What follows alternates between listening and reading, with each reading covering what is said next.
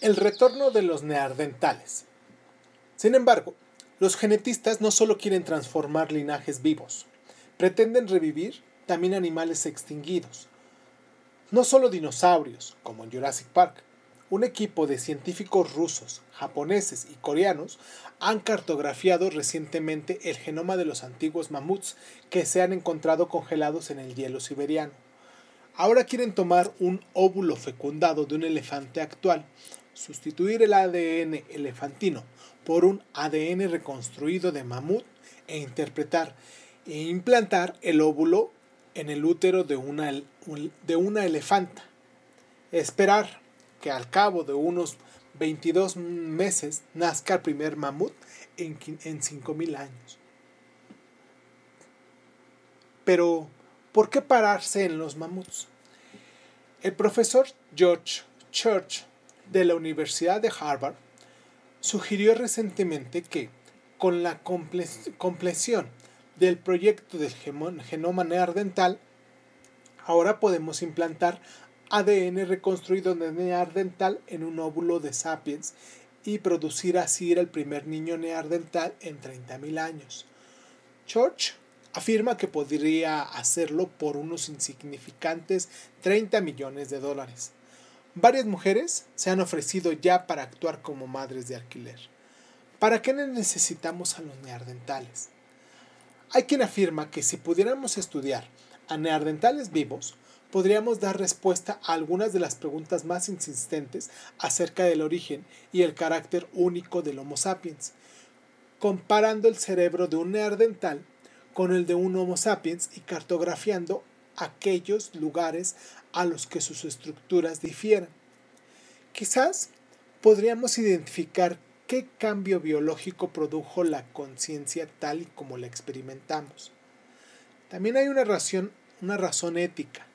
Hay quien ha aducido que el Homo sapiens fue el responsable de la extinción de los neandertales y tiene el deber moral de resucitarlos. Y tener algunos neandertales por, por ahí resultaría fácil y muy útil. Muchísimos empresarios industriales pagarían con gusto a un neandertal que hiciera las tareas serviles de dos sapiens. Pero, ¿por qué pararse en los neandertales? ¿Por qué no retroceder hasta la mesa del dibujo de Dios y diseñar un sapiens mejor? Las capacidades, necesidades y deseos del Homo sapiens tienen una base genética y el genoma de los sapiens no es más complejo que el de los topillos y ratones. El genoma del ratón tiene unos 2.500 millones de nucleobases, el genoma del sapiens unos 2.900 millones de bases. Es decir, este último es un 14% mayor que el ratón. A medio plazo, quizás en unas pocas décadas, la ingeniería genética y otras formas de ingeniería biológica quizás nos permitan realizar alteraciones importantes no solo en nuestra fisiología, en el sistema inmunitario y la esperanza de vida, sino también en nuestras capacidades intelectuales y emocionales. Si la ingeniería genética puede crear ratones que son genios, ¿por qué no humanos que sean genios? Si podemos crear topillos monógamos, ¿por qué no humanos programados para permanecer fieles a su pareja?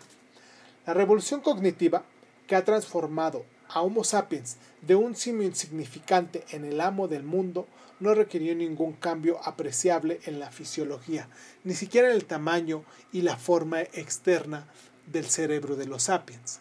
Aparentemente, no implicó más que unos pocos y pequeños cambios en la estructura interna del cerebro. Quizás otro pequeño cambio sería suficiente para iniciar la segunda revolución cognitiva, crear un tipo completamente nuevo de conciencia y transformar a Homo sapiens en algo totalmente diferente. Es cierto que todavía no tenemos el ingenio para lograrlo, pero no parece existir ninguna barrera técnica insuperable que nos impida producir superhumanos. Los principales obstáculos son las objeciones éticas y políticas que han hecho que se afloje el paso de la investigación en humanos. Y por muy convincentes que puedan ser los argumentos éticos, es difícil ver cómo pueden detener durante mucho tiempo el siguiente paso, en especial si lo que está en juego es la posibilidad de prolongar indefinidamente la vida humana, vencer enfermedades incurables y mejorar nuestras capacidades cognitivas y mentales. ¿Qué ocurriría? Por ejemplo, si desarrolláramos una cura para la enfermedad del Alzheimer, que como beneficio adicional pudiera mejorar de forma espectacular la memoria de la gente sana.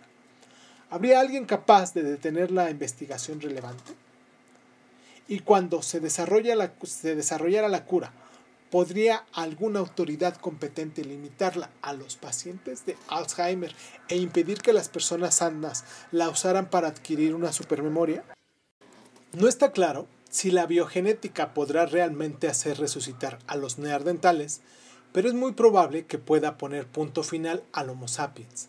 Manipular nuestros genes no nos matará necesariamente, pero puede que lleguemos a chaposear con Homo sapiens hasta tal extremo que ya no seamos Homo sapiens.